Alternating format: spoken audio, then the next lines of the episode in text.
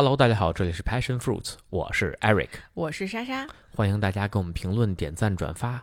呃，可以在西马、小宇宙、汽水还有苹果播客收听我们的频道。你说太快了，我本来想说今儿这开场我来说，因为你今天不是 Eric，Eric，你今天是链家小刘。哦，不好意思，我是链家小刘。对，我们今天请这个资深的呃这个看房用户 Eric 给大家来分享一下他的看房经验。呃，虽然没什么买房经验，哎，对，没有成交经验啊，只有看。但是他真的是阅房无数，然后包括实地，我我都跟他看过特别特别多房，然后包括呢也自己装修过房，所以我们就把这个买房、看房、装修，呃，一条龙链家一条龙服务为大家解析一下。对，我是我是朝阳区小刘。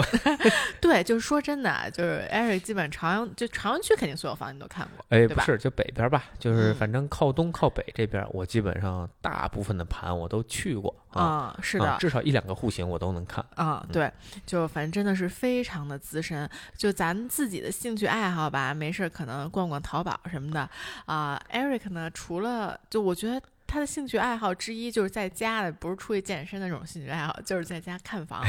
我觉得经常第二天早上问他，我说你昨天晚上几点睡的？他说一点。我说怎么睡这么晚？他说因为看房看的太激动了。可 以想象一下他看房的这个热情啊啊！所以那我们就来，你就跟大家说一下，你什么时候开开始有的这个兴趣爱好？我太早，我应该是零二零三年，在北京房价还没有起飞的时候，我就开始看房了。那你真是亏大了！你当时要是囤了十套房，咱们现在还用坐在这个房里吗？那就赖我爸了。就我当时，呃，你想买好几个是吧？哦，我当时我去看了北边好多盘，对我当时看了是像安慧里呀。欧陆经典呀，还有这个盛和家园这些 啊，凯旋城，我基本上那一片我都看过。这是哪一片？我都不这是亚运村啊，就在鸟巢那边。嗯，什么呃，像安徽北里这种啊。嗯，OK，反正我们现在前面呢，肯定因为 Eric 看房还是以这个北京为主，所以前面呢会以北京的房比较多。但是我们后面也会分享一些，就是 Eric 看房的一些，比如说十大忌讳之类的吧，这些东西啊。所以前面可能如果不是北京的朋友，听起来会有一点点懵。我们尽量减少这个特指的东西，好吧？好的，OK。我小时候看房主要就是因为当时。就是我们家准备买房，嗯，准备了很多年啊，准备买房，所以我就每周末就要就要受累陪着我爸妈去看。有时候我妈不在，有时候我爸不在，所以但反正你都在，我都在，所以每套房至少我都看过，而且看过至少一遍以上。就很多房，我们就就我爸我妈可能聊到最后很细节了，就就是包括怎么怎么交钱呀，然后这个整个分期，对，很多最后都没有交。哦，所以你们家这是对你们家当时是要买一套房，所以在疯狂的看房。对，所以我们我从零三年我们家就有这个想法，我就开始看，一直看到我们家买完房，然后他俩就是有点刹不住车了，还在看，然后我还跟着他俩看。对，你们家人都爱看房。对，就是因为就是因为那时候，因为那个时候北京疯狂的开始盖楼，就是那个房都很新啊，很新鲜呀，而且好多都是期货，就是就叫期房 啊，都是期房，所以你还见不着，先看样板间，先看图纸，所以我对图纸。就是这个理解能力特别的强，就是小时候培养出来的。哦，OK，就你能成为 mechanic engineers，就是因为你图纸画特别好。的。对，然后我会就是有的我都能记下来，我回家会画。啊啊！然后我记得我小时候还画过一张我理想中的那个房子啊啊，是吗？我记得我送给我妈有一年生日礼物，就我们家还没买房的时候，我就给她画了一张一个你还记得长什么样吗？是个 house，但那个我做的我做的可先进了，我做的是三层，我用三层，底下用一张卡纸，上面贴的 A 四纸，然后那个那个。那你怎么当时没学 architecture？你怎么没学建筑呢？因为我没有 portfolio。哦，我正经是想过这个专业，我正经看过。但是他要求有绘画水平，可能确实够呛。对，当时在想，我高二在想补这个，有点来不及啊，然后就放弃了。OK，本来我是想学的工业设计或者 architecture 或者汽车设计，但是呢，呃，非常可惜没有这个基础。嗯嗯，是的，呃，我就我不知道，就是我觉得这个可能还是跟个人有关系，因为你要说要看房，你有没有发现咱俩在一起之后，你说你看过很多房，我妈都说她当年也看过啊。但是我就从来没有印象，就这事儿我跟我爸好像从来都没有参与，就是他自己私自去看房，所以我从小就没有。就当当你只要那个年代你在北京，然后呢，就是你一个疯狂房疯狂输出的地方，我觉得所有人可能都是那一代家长那段时间都是在很 intense 的看房，但是我就完全没有这个印象。啊，就我对房是跟 Eric 在一起了之后，才渐渐的开始感兴趣。哦，想想那时候我也挺新潮的，就是每周末骑着自行车跟我妈骑自行车去看房，然后到处骑车，然后，基本上也是通过那段时间，然后对，呃，其实那时候对房地产没有特别深的概念，到我们家真正买房的时候，嗯，呃，才对房地产有了相对就是。对，就相对有概念了，嗯，就是这个什么房子好，什么房子不好，因为你真正住进去之后，我换完房之后住进之后就知道，哦。这个房子还是比可能之前看的哪些房要好。哎，对，这个也是我跟艾瑞在一起以后的感受。就因为咱俩刚在一起的时候，我经常随便看一个房，我说：“哎，这房子很不错。”然后艾瑞就一语中的说：“这不这哪儿不行，那儿不行。”然后我也是，其实咱俩在一起之后已经搬过三个家了，三四个家了吧，加上我妈呀，加上什么我租的房等等，嗯，所以就我确实觉得艾瑞很多点是很精准的。就是很，就是确实是你住进去了以后，你会发现，哎，这确实是一个 bug。但是我没有住进去，或者我没有看，或者 Eric 没有提醒我的时候，我是没有感受的。啊，我觉得这非常有趣。OK，你这个呃，什么时候开始的故事讲完了吗？呃，差不多吧，就这样吧。好，那我们就来直接两。不，小刘，你得先给大家讲一下你看房的这个思路。你要让大家看看，是不是你的思路是不是跟大家思路是一样的啊？对不对？你要从就是，如果你真是要买房哈，这东西还是要回归需求。第一，你要知道你几个人住。这是个最大最大的前提。哎，对，就是你要不要有孩子？你在未来，我觉得就十年吧，至少五年规划里面。如果你买房的话，我建议就是十年的规划。对，因为十年换北就中国换房成本很高，你有没有满五唯一？你的税啊，这个怎么交？哪边交手续费？这些它都是很，而且这房子脱手没有那么快。嗯，而且包括你想换房，那其实。如果下一家是贷款，你的钱可能没有办法快速拿到，你怎么去买另一套房？嗯，这个你的资金周转，这都是很大的问题。OK，啊，所以如果你不是那种，就是咱们不说那种特有钱的啊，就是我就无所谓，我对对对，我这套房卖了之后，我还有全款给你买另一套，或者我可以贷款买另一套，不是这种情况下，那你的规划就要长。这套房就是刚需房，就是我自己住，我就这一套，那就是刚需。嗯，那你就要想得很清楚，我这个房的目的是什么？我使用它的年限大概是多？久，嗯，这个一定要想清楚。比如说，我现在就是我可能还单身呢，嗯，我的我的计划可能是未来我可能会结婚，对吧？那我可能买房时就要考虑到我是不是要至少有两个屋子，我是不是要两室，或者至少是个 studio，就一室一厅，我不能是个开间儿，因为如果开间两个人住的时候就会。假设你俩吵架了怎么办？连个冷静的地方都没有。或者就就其实很简单，就是我觉得两个人的 schedule 不可能是完全一样的。万一一个人想睡觉，另外一个人那天要加班呢，对吧？就很简单。对对，所以就是这个一定要考虑。另一个就是你的生活方式大概什么样子，这个你嗯脑子里大概得有张图。我做不做饭？还是说我完全不做饭，那我厨房多大都无所谓，我甚至没厨房都可以。哎，我觉得这个确实是，我觉得这一点呢，是一个是这个装修的时候，一个是在看房的时候就要决定。我觉得厨房确实是很决定一个家庭生活氛围的这么一个地方。就比如说，我觉得老一代的房子，啊，我个人感受啊，老一代的房子呢，厨房都是比较小的，就是在一个比较小的角落，就是我觉得那个的。呃，一种呃暗示的他的生活方式就是家里有一个人负责做饭，这个人比如说是呃妈妈或者是姥姥之类的，呃一般是一个女性，对吧？然后她就是自己辛勤恳恳的在那儿做饭，然后包括之后就会有这个另外一个人去辛勤恳恳的洗碗，就是他这个我的我的意思就是这个其实是一个呃，就做饭和洗碗这个工作是跟家庭割裂开的，嗯，但是比如说我觉得比较新一点的房。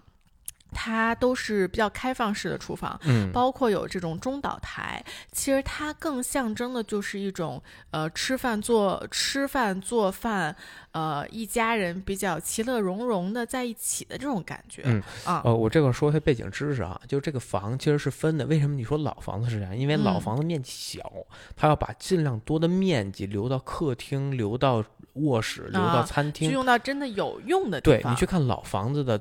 基本厨房、厕所就个大概三四平米或者三到五平是比较正常的一个平米数。但你看，就北京的房大概分为零四年之前，就是商品房。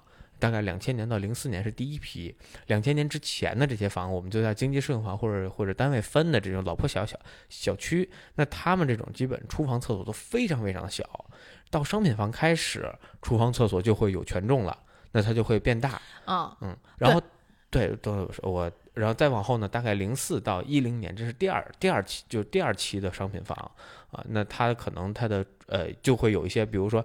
呃，明厨明卫啊，然后包括我餐厅的位置可能跟厨房的距离就更近了。然后到你现在看的这些所谓的新房或者豪宅，一零年之后的，他考虑就很周全了。呃，甚至现在很多，你比如我一百五十平以上或者一百七八十平以上的房子，我都是双厨房。我有暗厨，就我我有一个封闭式厨房，我有开放式厨房，我都会做成这样的。嗯，OK。但是我觉得我说的不光就它不光是一个年代的问题，我觉得还是就是你刚才说生活方式嘛，所以我突然想到这点，我觉得还是一个生活方式的问题。就是原来呢，大家可能是比如说刚有电视，大家其实其乐融融的这个场景是大家一起围坐在客厅的电视旁边啊，所以他要去扩扩大客厅的面积啊，或者是大家像中国人就很很。在一种吃饭的这种时候，所以他要扩大餐厅的面积。但是我的意思是说，我觉得现在，比如说像咱们这个家庭，咱们的客厅其实还挺摆设的，咱们的电视就是很偶尔才看一下。是的。就现在，我觉得咱们的这种其乐融融的感觉，更多是来来回回在厨房走动啊，我们一起洗碗啊，一起，包括我们会把 Lindsay 的椅子都搬到厨房，看我们俩一起做饭啊，等等。所以就是我觉得还是一个生活方式的改变，它改变了整个布局的规划。是的，是的，那这个肯定是强相关。对，但是就是回到你刚刚说的这个点，就确实是大家在挑房的时候，我觉得要想象自己想要那种生活方式。比如说，你就是一个很喜欢看电视剧的人，嗯啊，对吧？那你肯定是要把你的自己的客厅做的特别的 cozy，有一个大的电视或者投影仪啊，然后就是你旁边有什么可以啊喝酒的地摆酒的地方啊，就是我觉得要把你自己的生活方式想到这个房里。但如果比如说你像我们一样，就我我和 Eric 还挺爱自己做饭的，嗯啊，如果你也是希望能自己经常下厨，而且不希望自己在一个偏远的厨房闷头苦干的那种感觉的话，就还是能跟，比如说现在 Lindsay 在客厅玩，我就可以在我们的开放式厨房里面一边看着他一边做饭，一边陪他玩嘛。对，如果你想要像是这样的一个场景，那一个比较呃开放式的厨房可能就更适合你。对，而且也跟你做菜有关。您说我要爆炒是吧？这 天天的这爆炒腰花儿，哎，对，那你就干脆别别开放啊。那如果你说我就是可能煮煮方方面呃煮煮煮方便面呀，或者就是搞一些很简餐呀，那开放式厨房绝对没问题。包括你要做西式的一些东西更多，那会更方便。嗯嗯，是的，呃，OK，那你接着说你的整个看房思路。你有了这么一个大概思路，然后还有预算很重要啊，预算对对对，这两个是在最前面的。然后像我来说，我第一个就看大的区块儿。就比如说，我是海淀呀，我还是朝阳啊，还是哪儿？就是你向往区房啊，就很重要。对，这是这是这是需求，这是第一层，就是你刚，毕竟咱说的就刚需房嘛，或者你投资房，对吧？这是刚需，就是这是最核心的一块儿，就是我在哪个板块，那这个板块是不是有潜力？举个例子，比如望京，它就是算不错的板块。呃，九元桥好的板块，那如果我往南，对吧？我到双井，我到劲松，可能这个板块就稍微差一些，里边可能只有个别小区相对好一点。那西边都很好，西边整个上风上水，然后公园也多，环境也好，但是你能不能为？就是生活方式做妥协，我周围没有好的商场，没有好的这个咖啡厅或者好的酒吧，对吧？我出门，我作为年轻人，可能我的生活便利性要差一些。我要约朋友，可能都要来东边，你能不能接受这个这个 travel distance，就是你的这个这个通勤时间，你要去做妥协。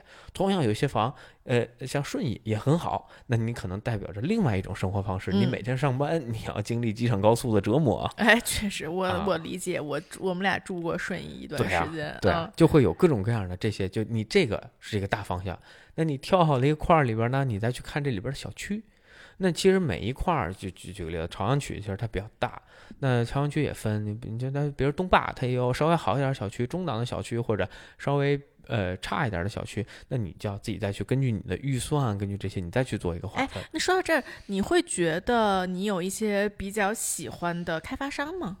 还是你觉得开发商这个事情在你？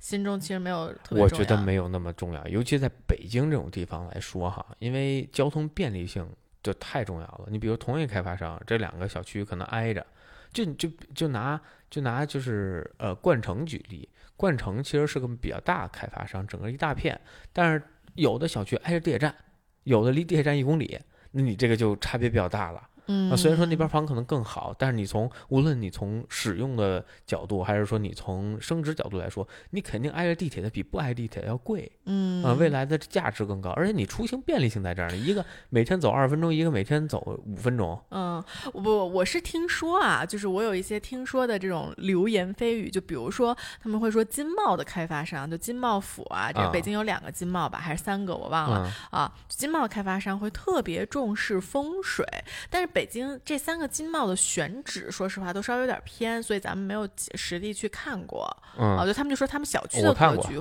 啊，你看过啊？我看过其中一个，啊，但你嗯觉得风水其实一般是吧？对，我觉得对，就可能说可能你不是大师吧？不是，我觉得这个风水一方面可能是对金茂这个品牌它是好的，哦，但是你说对于这间房是不是好的，那每个人的角度是不一样的。啊，你对我来说，你如果想说风水好，为什么你有东西向的户型？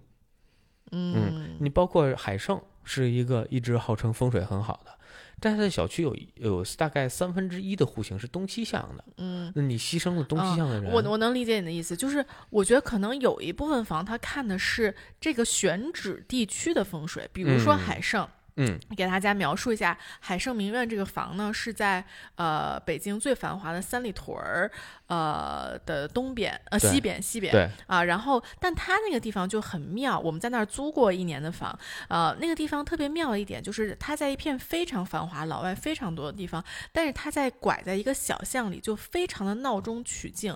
就我能理解它那个地方的地理位置肯定是风水好的，就是旁边阳气都非常非常的重，嗯但是它那个地方呢又很安静，又不吵闹。嗯啊，所以我觉得从这个角度上来说，它是风水好的，但是可能从格局的角度上来说，它确实不是，就是它每个屋的格局来说可能不是那么好的。对，嗯嗯。OK，你接着说，我又打嗯断你了，不好意思。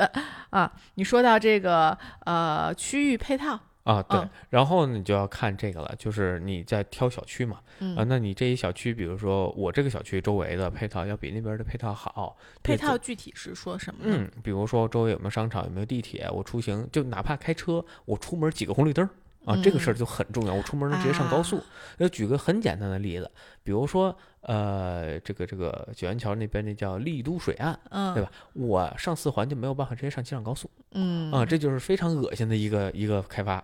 嗯啊，那我需要绕好大一圈才能上机场高速。那同样是这个一片开发商做的，那像那个澳洲美洲那叫什么？他们那个呃阳光上东，阳光上东澳洲美洲，他们那边出口出来直接可以上上四环上机场高速。那我去 T 二去 T 三，我就比别人省下十分钟的时间。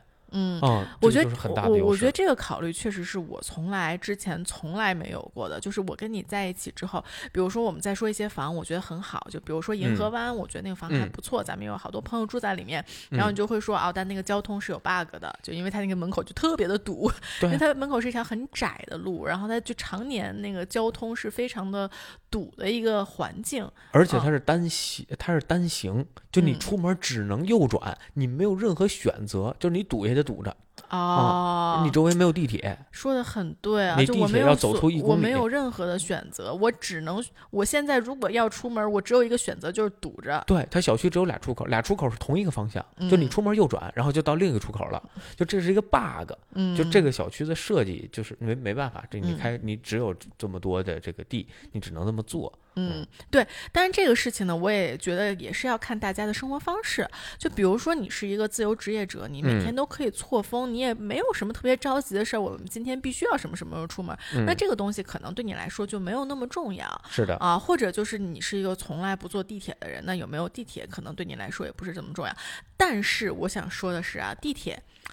就是你有地，就算你现在不坐地铁，但有地铁真的是一个非常方便的选择。对，就比如说我其我和 Eric 其实都不怎么坐地铁，说实话、嗯，啊，就是 Eric 骑电驴，我呢开车或者骑电驴比较多。但是我们家旁边就是走路五分钟就有一个地铁站，嗯，嗯，但这次生完孩子之后，就我妈家的阿姨不是有时候会来我家嘛，就体现了它的优越性，就它就可以每天坐地铁来上班儿。对我举一个特别简单的例子，就是因为有地铁，所以我比如说我出差，我早上的航航班或者火车，我就可以坐地铁去，因为北京早上非常的堵，那我就可以用地铁就 skip 一好大一段拥堵的路段。是。就我觉得有地铁这个东西，虽然你可能觉得啊，我从来都不坐地铁，但是有它就是一个很好的呃备选方案。呃，对，啊、嗯，就是万一怎么怎么样，万一怎么怎么样，它有时候就能有用。对对。嗯呃，那除了配套之外呢，你就是要看这个小区的户型了。这个也是我觉得权重比例非常高的。就有些每个小区呢，它大概通常会有大概五到十个户型，那嗯你基本的话就可能你能力范围内两到三套吧，两个嗯两到三种户型，你要清晰的知道它这个两到三种户型在这个楼盘里的定位是什么。我举个例子，比如说说海盛，啊，海盛名苑，它有些特别好的户型，或者说风水特别好的，都是特别大的，两百平米往上的，它的嗯售价也很高，可能还是跃层。那剩下它的，比如说七十多、八十多的户型，它就是拿边角给你凑出来的，哎，歪七扭八。这个也是我认识 Eric 之前一直都不知道的一件事情，就是我觉得这就完全是站在一个开发商的角度去理解这个楼盘了。就因为我站在一个消费者的角度，就像你说的，我可能啊、我想买一个一百平米的房，嗯，那我就去看这个小区一百平米的房，我就我就就等于说一百平米以上的房，我连我都他在哪儿我也不知道，他什么格局我也不知道，嗯。啊，就是这是我觉得我从一个消费者的角度，我会这么去看房。但其实艾瑞刚才说的那一套逻辑就非常开发商，就开发商呢，他在想这个开发这房的时候，他就得想。我哪个户型现在最受欢迎，能卖的最好，我能有最高的利润，对吧？我的这就跟我们做品牌一样，我的这套房利润品是哪一个？对，啊，然后品牌品是哪一个，然后还有就是什么就甩卖品是哪一个，总之他要给它分的非常的清楚。那一般他比较打品牌、比较有利润的，肯定就是那个他最主推的，对。那他就是用的最好的朝向，就这一套这一栋楼里面最好的朝向、最好的所有的设施都给了这个，对啊那剩下那个就是边角所谓的边角料。就就是别的房，就是别的户型的房型，对我觉得这个是很多消费者，我觉得是想想想不到这一嗯点的，你懂吧？就不是你这种资深的呃链家小刘，我我真的是我觉得挺被你点醒的，我之前从来不知道这件事情，所以我觉得你看的这个房是不是这个小区的主力户型，其实是很重要的。我觉得有小区的主力户型，可能就是一百平米的房，对，是对吧？对，就是你要看你这个小区是不是年轻。比如说有些小区就是给年轻人设计的，它可能最大户型一百二，但它对的主力户型通常就是七十到一百。嗯那如果你看看这个小区的主力户型是二百的，嗯那你就不要买它七十的，嗯你它其实就肯定是肯定是凑的，甚至很嗯能全朝北。或者全朝西，就嗯肯定是一个边边角角，然后你可能你的边上全是管道，嗯啊就就我不知道你在咱们书房有没有待过，因为我们书房是改的，嗯所以书房里有特别大的管道声音，有水声啊，有什么各种各样的这个这个抽抽油烟机声啊，就是因为嗯这种户型一般都塞在电梯边上，塞在管道边上，所以你的就是安静程度就要打就要打折扣。是，我觉得这个其实从看房的角度啊，大家可以一个是你自己去做 research 的时候，可以把这个小区所有的户型都看一下。第二个呢，我就觉得你就可以去问你的链家小哥、链家小刘说：“哎呀，小刘，咱们这个小区啊，呃，最最好卖最好的户型是哪个呀？楼王是哪个户型啊？”我觉得这个链家小刘都会告诉你说：“哎，这嗯二百多这个特别好。这个时候你可能就知道啊，我看一百多这可能就是一边角料或者不是主推的户型。嗯，就我觉得，其实你多从这个角度去，就你多从商家的角度去想象一下，他哪个楼哪个楼是最好卖的，是他花最多心思去做的，这也是一个很重要的点。对，嗯当然有些小区呢边角料并不是不可取的。我举一个例子，有些小区可能它整个小区就三种户型，嗯那这种通常设计的时候，它就把边角的设计已经是很完善了。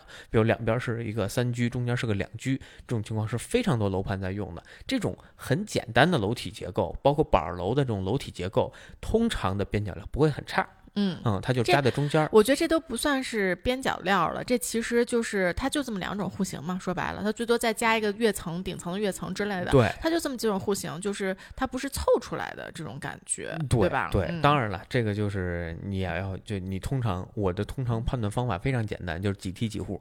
一般这种一梯一户、两梯两户的，通常不会差。就是嗯这一个楼基本就非常非常简单的结构。如果这种两梯四户的啊，那你就要小心了。有可能有边角料了。哎，有可能就是两边有两个边角料，或者两梯六户的，那么废废了，肯定有边角料嗯、啊，那你就要小心。塔楼就特别容易出现边角料户型。嗯嗯，那你说到这儿，你我觉得其实还有小区的整体的风格也是你经常说的，比如说，哎，这个小洋楼我喜欢呀，嗯，或者是这个这几层什么什么，反正我觉得你的点有很多。你觉得这个算是风格吗？小区风格还是什么？我我先说完户型吧。啊啊啊！我觉得你还没说完对，OK，户型这块呢，另一个就是要考虑它的可塑性。嗯就比如一个同样是三室一厅的一个户型，那它的可塑性高不高？比如这墙能不能拆？哪些墙能？我现在看这个图纸，我就知道它哪个墙能拆，哪墙不能拆啊。你基本上看一下它的结构，你大概能猜到它管道会走哪儿。那哪些墙是可以拆的，哪边是可以加围挡的？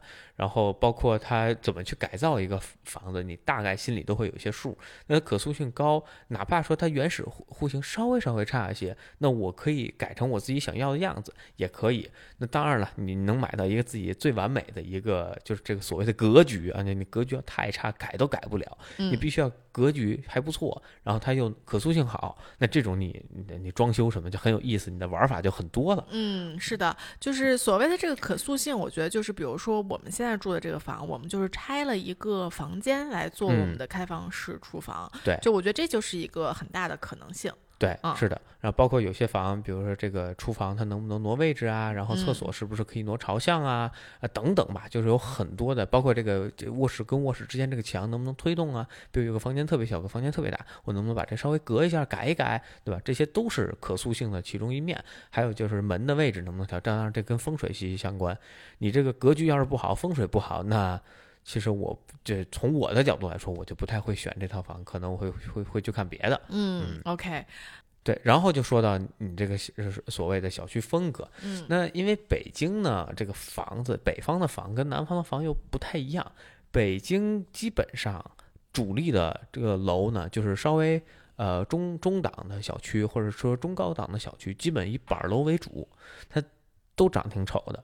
呃，格局呢，说实在都差不多，基本上零四年到零七年这个区间，第二批商品房盖的都是一样，就是呃从一百一百二的两室两厅，然后一百五到一百八的三室两厅啊，就是这么一个，就是这么呃南北通透都是标配，所以它没有太多可塑性，或者说没有太多玩法，没什么新意。嗯那有些楼，比如小洋楼，那我只有六层，哎，那这种就特别好。第一，你要知道小洋楼不用等电梯，嗯，永远不用等电梯。哎这个我要插一嘴，这个也是我从来之前从来没有在意过的。我是这样，我是呃，我在广州的时候肯定是我我出生在广东，如果大家不知道的话，我在广州一到三岁的时候其实是住呃就要坐电梯的，然后我搬来北京第一套房也是要坐电梯的，而且那那套房应该是 like 一梯，就是那种很老的房了，嗯嗯就一梯好几好几户，就是是一两个走廊都是的那种，那嗯叫什么楼啊？呃，就就塔就楼板就楼是就是就是叫长条楼啊，长条长条楼，对对嗯对，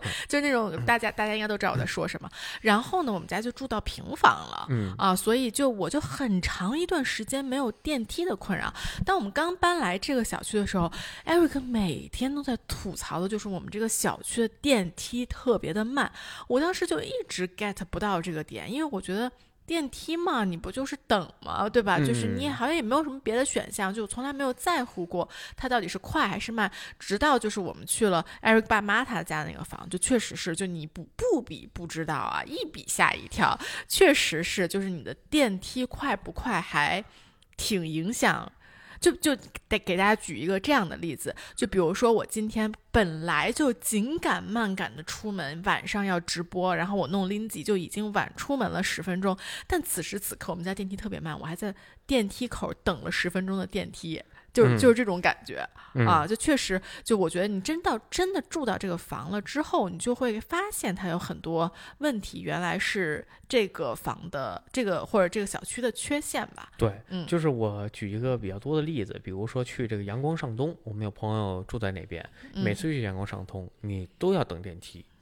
无论你在哪一层，你是在一楼地库还是在就是别人的这家，你摁电梯都要等。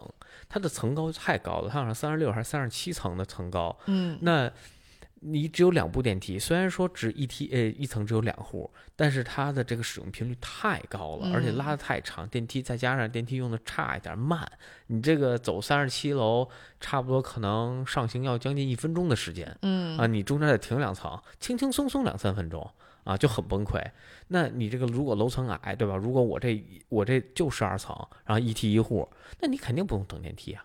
啊嗯，那你就没，我就说的很夸张一点，这我爸妈他们那房，就你出门摁电梯，你再锁门，这电梯就就要关门走了，对就非常的快。嗯，而且就是我觉得一个是看楼层高度，另外一个呢要看的就这都是很细节的东西啦。就是你这个楼层层高越高，户越多，肯定这个电梯就越慢，这是最嗯简单的一层。第二层呢，就是你要去看，比如说你是有。地库的，你要去嗯地库，是不是这几个电梯都能去地库？对，啊，我觉得这也是一个很大很多小区的 bug，就有的时候它只有一个电梯能去啊，地库。对我们家这就是只有一个电梯能去地库，这就就是开发商就就就钻空的。就经常，比如说我们呃要换电梯去地库，然后发现换的电梯又上去了啊啊，就是反正就有这种 bug 啊。然后呃，包括还有就是你要看呃这个电梯它自己的 program，就每个电梯哎自己那个设置也很不一样。就有的电梯，比如说比较好的电梯，它可能就会知道一个要停在上面，一个要停在下面，这样就是能够最减少就是减少它的等待时间嘛，减少任何在每一个地方的人的等待时间。但有的电梯就特别傻，就它两个就一直 forever 停在同一个地方。对对，我基本用下来就是，如果它用商用的，比如说 Altis，那这种一般都不会太差。如果他用什么么三菱，哎，不是说拼字三菱，三菱确实挺难用的嗯啊。还有另一个品牌我忘了叫什么，这俩反正我用的体验感都不太好。嗯，OK。风格你还有什么别的吗？嗯 就比如说你喜欢小洋楼或者这种矮楼，不光是因为电梯吧？对，呃，这是一方面，另外一个就是人口密度低。就我不知道你啊去没去过人口密度高的小区啊、比如说东坝啊，或者说这个就包括阳光上东。那它是是因为楼楼之间呃远吗？还是呃，一方面是楼与楼的距离，他们太近了，就你在这家，你能清晰看到人对面家干嘛。不夸张的说，就有的那个房子中间就隔个，就你扔个纸飞机能飞过去，嗯，可能我也就四五米，你拿个绳能爬过去，嗯到那种程度。那人口密度给你还有什么一些比较直观的感受啊？如果密度密地库，啊，嗯，你的小区人就多呀，而且是就混乱呀，人就杂呀。啊啊，你小区公共设施可能不够用啊，啊，你是要分的。你比如我这个小区，呃，一平方公里，对吧？然后我一千人还是两千人，这是完全不一样的体验感。嗯啊，OK，就所以其实小洋楼你喜欢它的点就一个是电梯快，另外一个就人口密度低。对，啊，哪怕我后边两个是高楼，前面两个是小洋楼，那代表着我有一半小区，对我这小区一半的人口就被减掉了。嗯，所以你看很多小区它是它是大板楼配个小洋楼，嗯这样的话它的人口密度就下来。嗯、啊 o k 那我们就是你给大家最简单的列几点，就是你觉得，呃，链家小刘，你觉得你看一个房必须要有的几个点，就这几个点要没有，我这房连考虑都不考虑。你觉得，就就从你的角度出发，因为每个人需求不一样嘛，你就从你自己的角度出发，你觉得是什么？呃，第一个就是位置，我觉得这是非常关键的一点嗯。啊、位置完了就是户型。啊、n o be specific，就是你具体你是什么位置？比如说，我看中的就是旁边必须有地铁，就是如果没有，我连考虑都不考虑。你有没有这些非常非常嗯具体的点？嗯，那不好，因为是这样啊，我我做的这个事儿它是有权重的，比如嗯说它可能位置上它是加一分，比如举个例子啊，它在三元桥它加一分，它要在三里屯加三分，我就想要知道有没有一个房，如果它没有这个东西，你就是 no no no，呃，或者它怎么样了，这个房就是 no no no。OK，呃，我觉得第一点那就是你的户型，你的户型不能，嗯，不能说缺角或者歪七扭八，啊啊，对，缺角是风水上特别不好的。，然后歪嗯七扭八是没法用。我举嗯个特别简单的例子，我有我之前看过一套房，一进门右手是厨房，呃，然后往里走到头，左转就出就一进门右手厨房，左边是个卧室，然后是第二间卧室，然后是右边是厕所，就是动线动线特别奇怪。对，等于我做完饭端着这个菜，我要穿过整个房子，走到头左转是客厅加餐厅，就这个房子设计就属于脑残。嗯，我懂。你这房就没法住。你说我去厨房，我要走一对角线，整个房子对角线，那房也不算小，一百七十来平米，三十，那我就走一对角线。然后你这个属于设计师脑袋没没想好吗？还是就是塞的呗？就是管道就在这儿，我就这么凑，硬凑出来一个户型。那这种这就没法住啊。另外一个呢，就是我比较讨厌的是这个厅和餐厅，呃，分开，然后还不在一个直线上的啊。这种房我也不是很能接受。我举个例子，一进门右手就是就是厨房加餐厅，然后往里走。而有个小房间隔开，然后后边才是呃客厅，另外两个房间。就就等于说，这个公寓和私域是被隔离开的。就你觉得这个房子的呃，其实就它说白了，你就是对户型是最在意的。对。如果这个户型缺角，肯定是 no no。如果这个户型非常的混乱，比如说，因为像客厅、餐厅、厨房这种是呃公属于公寓，就是就算来客人了，大家也是在这个地方的，对吧？那这个地方就应该公寓就应该在一起。那像我们的书房、像我们的卧室这种小房。间就应该在一块儿，因为这是属于私域，就是平平时别人不应该去的地方。对，就这个应该有一个明显的间隔。比如说我这房就是左边全是公寓，右边全是私域，或者后边全是私域，前面全是公寓，对吧？对对。然后另一个呢，就是我不太能接受的，就是比如说仨卧室全朝南，然后客厅朝北，就这种房其实你没法住，啊，就很难受。就你白天大部分时间你是在客厅的，对吧？你希就你希望它是有采光的，然而它没有。啊，晚上你回那卧室倍儿热啊，然后或者早上对吧？你那个太阳是老早升起来晒着你，就反这这很难受啊。这种房也是特别的就别扭，因为你本身你这种房三个卧室在一起，其实也是很打扰休息的。如果你卧室能够拆开，像相对有些好的户型就是卧室在角，四个角是四个卧室，叫叫叫四元宝啊。啊，就四个角是卧室，中间是公共区域，然后那可能北边是是餐厅加厨房，然后南边是是客厅，然后它是用这种动线设计的，就非常好用。嗯，当然这种房很贵。嗯，OK，肯定是肯定是，呃，反正风水上大家可以挺有意思的，就其实东南西北，包括这个西北角啊、东南角什么的，其实都代表着家里的每一个人。嗯。就比如说，我其实有点忘了，不好意思，我可能会说错。西南好像是，反正西北是男主人，西南是女主人，啊然后东北是二女儿，呃，东南是大女儿，还是东东是？呃，东是大女儿。算了，二把刀，我们就反正二把刀嘛，就大概给你们讲一下这个意思，就是说，呃，为什么我们不喜欢缺角的房呢？就是缺角房其实就对这个地方、这个家庭成员非常的不好。当然，如果你已经儿女双全，你有大女儿也有二儿子的话，你就知道我可能缺了一个我的呃大儿子这个角是没有关系的。对，就你要根据自己的家庭成员去看，但是反正就是这个西北角和西南角，西南角是非常重要的。对对对，是家里顶梁柱，这俩要倒了，你全家就完蛋了。哎，是的啊，然后这个东西真的，我觉得身边我也有无数验证的，就是西北角有问题，然后就是男主人不太好的那种啊，所以我觉得这个大家就是宁可信其有，不可信其无吧。啊，OK，呃，还有什么其他的你觉得非常重要的吗？呃，除了这些之外呢，就是你要考虑这个房子养护成本。我举个特简单的例子哈，有些房它标价很低，可能同样的房，呃，同样面积，同样差不多的地段，别人卖一千七百万，他可能卖一千五百万，那你就要小心它的持有成本，比如说物业费多少钱，它的停车费多少钱，它的车位多少钱，能不能买到，还是必须要租，租好不好租，这些都很重要，包括它是民水民电还是商水。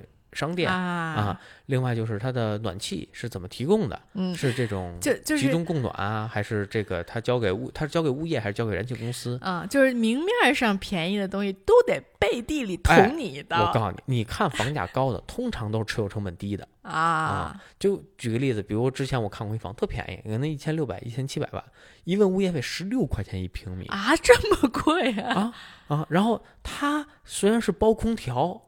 它是空调是中央空调啊就是你开的这这不算你们家的嗯啊，但是你十六块钱一平米什么概念？就是你一个一百一一就这一百多平米的房，你每年物业费三万块钱嗯，三万块钱还很多了。啊！你你要同样买边上另一个一千七百万的，它可能那物业费也就就就就四千来块钱，五千块钱嗯啊，然后它停车费一个月两千。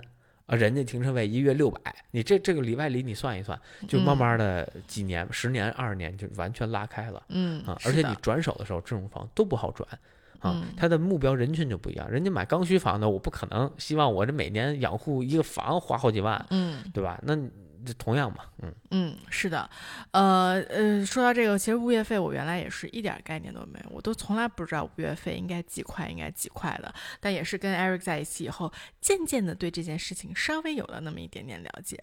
嗯 OK，那我们这个说完了买房，我们要不要说一说租房？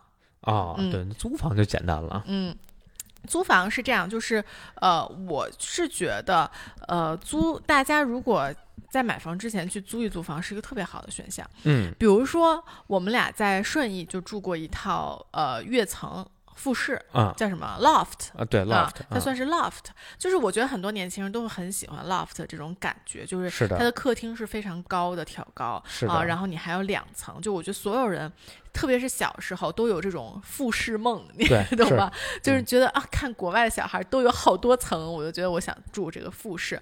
我其实在北京的第一个家就是一个复式，但是那时候还很小，嗯然后我也是特别想要有 loft，因为 loft 的那个空间感就特别的特别的漂亮就嘛，你酷。感觉特酷，每天能上下楼。嗯然后咱们俩租了多久？给我们累坏了，我的妈呀！而且像那个房，就比如说那个房，我们嗯租那房的时候还特意找一带露台的，嗯，然后后来发现北京没法用这个露台，用过一次，之脏，呃，那不止一次哈。啊 就就一个是露台，你每天去，每天出去用之前你要擦一遍，因为每天一层土，每天一层土。是。的，非常啊夸张。然后冬天基本上十一之后你就没法坐外边了，嗯你就坐不住了，你就很简短的做完就得进来，除非你那儿再弄一个暖气或者那个热炉什么的那种，哎你才能围着它坐。但是呢，我说实话，我觉得那个时候也是因为咱们俩还是呃，咱们只有咱们俩的这个状况。如果家里有宠物，比如有狗，嗯，或者有小孩儿，我觉得有一个露台可能还是很有用的。就是你不想不想遛它的时候，你就把它放出去。对，而且这个露台朝向也很重要。我们那露台朝北，嗯特别冷，就全天没有阳光。如果你是朝南，呃，朝南的一个露台，可能会好用一些。嗯，然后之前对 loft 的那些幻想，都在一个夏天给我全部打消了。那个客厅朝南，那个两层高的大玻璃，哇，那个晒呀！而且你那个，因为你层高太高，所以你顶上安的中央空调吹不下来，我调的最低，然后坐沙发上出汗，我只能我只能躲到另一个房间待着，然后把那厅里就热着吧，那到晚上再用。然后到了这个冬天呢，因为这个暖气不知道为什么那边供特足，呃，那个一楼呢就是正常，二楼睡觉的时候你都没法睡，就感觉在一烤箱里把二楼所有暖气都关了，只开一楼暖气，勉强能睡觉。嗯那屋里大概有二十四五度，就不夸张，真的就是你得开空调睡觉嗯那种冬天。而且我觉得就 loft 真的是挺累的，就除非你住那种大一点的双层的 loft，可能还行。就比如你喝口水，啊你都得下楼，这简直太难了。就我指的大一点，就是说你其实所有的这些，比如说你楼上有一个冰箱，也有一个呃可以喝水的小的厨房。嗯啊，我觉得这种可能还稍微好一点，就有一个你能歇息的小的客厅、嗯啊，就你楼上楼下都可以，这种还可以。但如果你就是一个，比如比如我们当时那一套，就是一个比较。嗯，就所有都比较刚需的，就楼下呢是客厅、厨房和一间小房，上面是我们的卧室和更衣间，还有一个嗯小厅，所以就非常的累，每天就上上下下，这躺在床上突然想到，哎，想喝口水，感觉世界都要崩塌了。对对，然后像就之前还做过什么别墅的梦，因为之前出国留学的时候也。呃，呃也也租过别墅，也去过别人家别墅。那个别墅能源之浪费都是超乎一般人的想象。啊，是啊，你看我们家住那个，我们家呃，我爸妈，因为我们跟爸妈住了一一段时间，我爸妈是住在一个平房，然后我们当时是自己烧暖气，现在我们家呢也是自己烧暖气，咱们现在一天几个字，六个字，嗯，对对吧？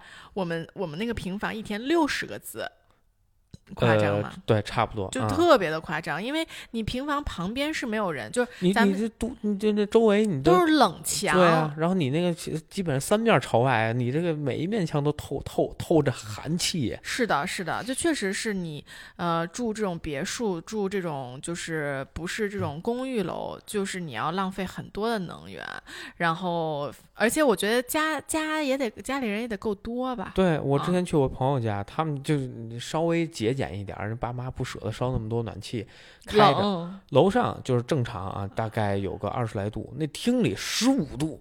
哎呦，跟他家客厅里坐着那冷，就就是阴冷阴冷的。我说咱这暖气是没开，他说我们家这都做了两层保温，而且开着地暖都不行啊。啊，但是其实我因为我住过平房嘛，所以我觉得住平房有住平房的好处，就是北京现在特别的干。就我我直播卖最好的就是加湿器，因为北京真的太干燥了。但是我当时住住平房的时候就完全没有这个感受，就你接地气还是不一样，就你没有那么的干燥。是是，但就嗨，反正我真的很不推荐平房和别墅。对对对，但其实我我想说这个点啊，我是想说大家呢在买房之前可以多去租一些房住一住。对，就你把你那些梦想的房都给。住了，比如说 loft，比如说小别墅，是吧？你都花，你就花这个一两年的时间，你都去住一圈，正好现在也不是买房的好时候，对吧？我给你提供信息，真的想买平房，特别便宜，就是现在很多就那大杂院平房改造，然后就是因为它挑高高，可能一个平房它的挑高是四米多，它可以做成一个 loft。啊，虽然上面是没有产权，但我只要只要就是人不进来强拆，其实人家不会怎么样你。而且他们基本就上面搭那个架子，就属于就搁张床什么的。但大杂院改造可难了，那管道可太难了。有有厕所，都都配了厕所了。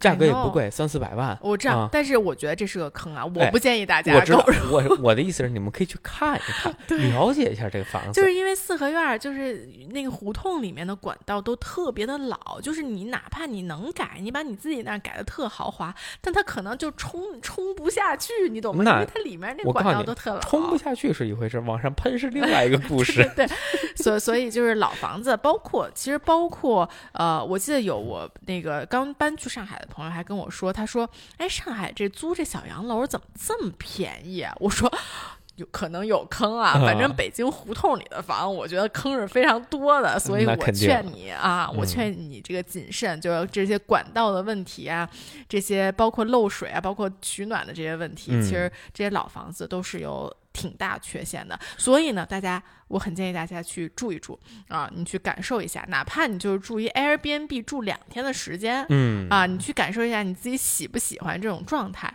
比如说我其实呃那个顺义那套房，我们后来就租给了另外一个呃租客，嗯。我们就不住了嘛，呃，租出去了之后，那个小姐姐特特别妙，她租了一年之后，她就在那个同一个小区买了一套房，买了一个一模一样的。她就是可能就很喜欢这个户型，然后她就觉得啊，她不想再租了，她可能也有手头有点闲钱啊，她就去把那个买下来了啊。所以我觉得这也是一个很好的思路，就是你看上哪个房，你先在那儿租一下啊，去试一下，你觉得怎么样啊？包括其实啊，我们今儿也讨论了，就如果有一些很奇葩的户型。你觉得哎，好有意思啊！对你这个最好去租啊，因为这种户型通常都会带，而且就是你装修之前，其实就假设你买你你看好了一套房，你想这样，那你可以去租类似的户型，先住一住，发。感受一下这个问题在哪儿，你才能装得更好。因为你直接就说我买一套房，然后上来就拆，拆完就装，你肯定会装的有问题。嗯，确实是。就包括我们家，咱们今儿应该是没有时间说装修了。如果大家想我们说装修，我们可以再聊一期装修相关的问题啊。对，但是就是比如说我们家其实装完了之后，就也会觉得有问题。这个其实是我爸妈一直都在跟我说的，就是你装完每一套房都会觉得哦，吸取了很多经验。但你下一套房就又不一样了，对对对，而且又会吸取很多经验。对，而且是随着你时间的推移，你的需求也会发生改变，你对一个房子或者你的生活方式也在发生变化。那你的这个装修也好，或者你的家具也好，都是要配着你的生活方式去走的。嗯，是的，就是你想，你原来就是不，你就不知柴米油盐贵，你也不知道这个门什么样好用，这个砖什么样好用，你只有真的用过了之后，你才会知道。嗯哼，对，反正租房呢，我就觉得就只要是安全，一般问题都不大。安全呀，然后房东相对这个稳定啊啊，然后户型什么的就可以去列齐了。其实说到这个，就是呃，因为我们不算是呃，我们算是家人都在北京嘛，所以我们其实 Eric，特别是 Eric 看北京的房，一个很大的点就是这个房的流动人口多不多。嗯，就如果这个房这个小区啊，如果这个小区的流动人口很多的话，就会觉得不安全。就我给大家举一个例子，我原来租房在海盛的时候，啊，就是因为我当时也是经常会我不在家，人来送快递嘛，我就让他送在放在旁边的那种呃管道井里面，就经常丢。虽然都不是什么值钱的东西啊，但就经常会丢。但比如说现在我们住这个小区啊，就是完全根本就没有流动人口。咱们这小区，我觉得，因为这个是一个很就是原来是那种国企分的房嘛，对吧？所以就大部分人都是呃就是体制内的人啊，然后这种房也很少有人租出去啊，就真的完全就太安全了，这个小区简直真的，呃，就感觉你把东西扔在哪儿，它都不会丢啊。是的，嗯，所以确实是，我觉得这也是一个点，就是你也要根据自己的生活方式吧来决定。是的，嗯，行啊，那我们今天差不多吗？嗯，你还有什么其他想分享吗，小刘？呃，其他的。就可就反正每个地区有每个地区的特点啊，就是比如南方可能就是要要看明厨明卫呀，啊然后可能窗户不能太大呀。可能在北方你就更希望要有落地窗啊，你朝向朝南啊。哎，对我当时去温哥华的时候，我就特别惊讶，我说这温哥华为什么所有的地方都是落地窗？一想，因为他们太冷了，而 且他们到冬天的日照时间太短了，所以有阳光必须要用。对，所以这个南北的差异会特别大。你像在南方，可能朝南的户型并不是最主力的，反而朝北、朝东可能会是。更好的户型啊，因为太热了，对你没法待，尤其夏天太费空调了。但是你像北方，这是完全相反的，而且南方的格局，南方很少你会见着这种板楼，因为通透就可能并不是那么的讲究。嗯嗯嗯，它可能更多的是塔楼的格局，但是在北方就是板楼太多了。嗯嗯，OK，行，那我们就先这样啦。好，那我。